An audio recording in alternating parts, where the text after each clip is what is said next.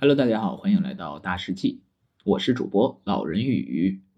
今天呢，我们来讲秦始皇修长城的故事。中国历史上第一个大一统的中央集权国家秦朝建立之后，秦始皇首先要做的事情就是改革国家制度，因为在战国时期，每个国家的政策都不一样，因此百姓们的衣食住行都有很大的差别。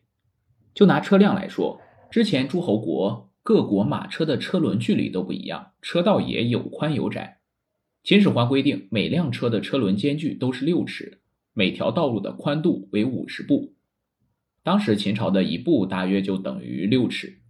秦始皇还规定了统一的文字，全国一律使用小篆字体，这便是车同轨，书同文。此外，秦朝还统一了度量衡，并规定全国统一使用方孔铜钱为流通货币。经过这次改革，百姓的日常生活都规范起来，买卖也不再困难。正当秦始皇忙于国家事务的时候，一个不好的消息传来：北边的领土遭到了匈奴的侵略。匈奴是活跃在我国北方的一支少数民族，他们骁勇善战，尤其擅长骑术。早在战国时期，赵、燕、秦三国就相继在国境内修筑长城，抵御匈奴的侵略。那时的长城是断断续续的，没有连在一起。长度很短，等到赵燕两国的国力日渐衰退的时候，匈奴便蠢蠢欲动，有计划的把两国北边的领土逐步据为己有。黄河边上的河套地区被他们抢去了一大半。可他们并不满足，连连南下，发起进攻。公元前二一四年，秦朝刚建立起不久，就有外敌入侵，秦始皇很恼火，他委派大将军蒙恬去平定匈奴。蒙恬不负众望，带着三十万兵力，成功把河套地区收复回来。为了避免匈奴再次南侵，也为了让秦朝的国土有一个保障，秦始皇决定把诸侯各国修建在国内的城墙都拆毁，然后利用天然的山势走向设立屏障要塞，把赵、燕、秦三国北边的长城连接起来，再把连接后的长城加长一些，形成一条牢不可破、抵御侵略的坚固壁垒。修筑长城是一件非常浩大的工程，劳民伤财。先不说国家拿了多少钱出来，单单被派遣去修长城的士兵劳工就有好几十万人。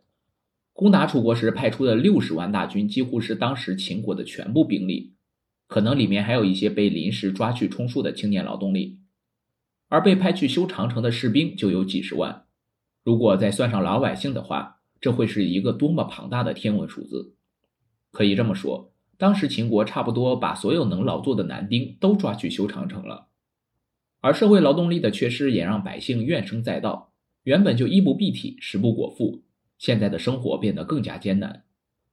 在那个交通、生产力和科技都极其不发达的时代，如此一项浩大又艰巨的工程，其中的苦难是我们现代人无法想象的。数不清的百姓倒在了长城脚下，这也正是后世诗人经常会借诗词表达自己对修筑长城的百姓的哀悼和同情的原因。秦长城的修筑耗时五年，到公元前二一零年才宣告完工。长城西起临洮，东至辽东，绵延万余里。秦始皇修建的长城采用的建筑方法很古老，先铺一层生土，然后在生土上压一层黄土，黄土要压得十分紧密结实，才能支撑起城墙的重量。然后用黄粘土加小颗碎石修筑城墙。在科技不发达的古代，能有如此伟大的建筑工程问世。不得不说是人类建筑史上的一个奇迹。好了，我们今天的故事就讲到这里，欢迎大家评论、点赞和转发，我们下期再见。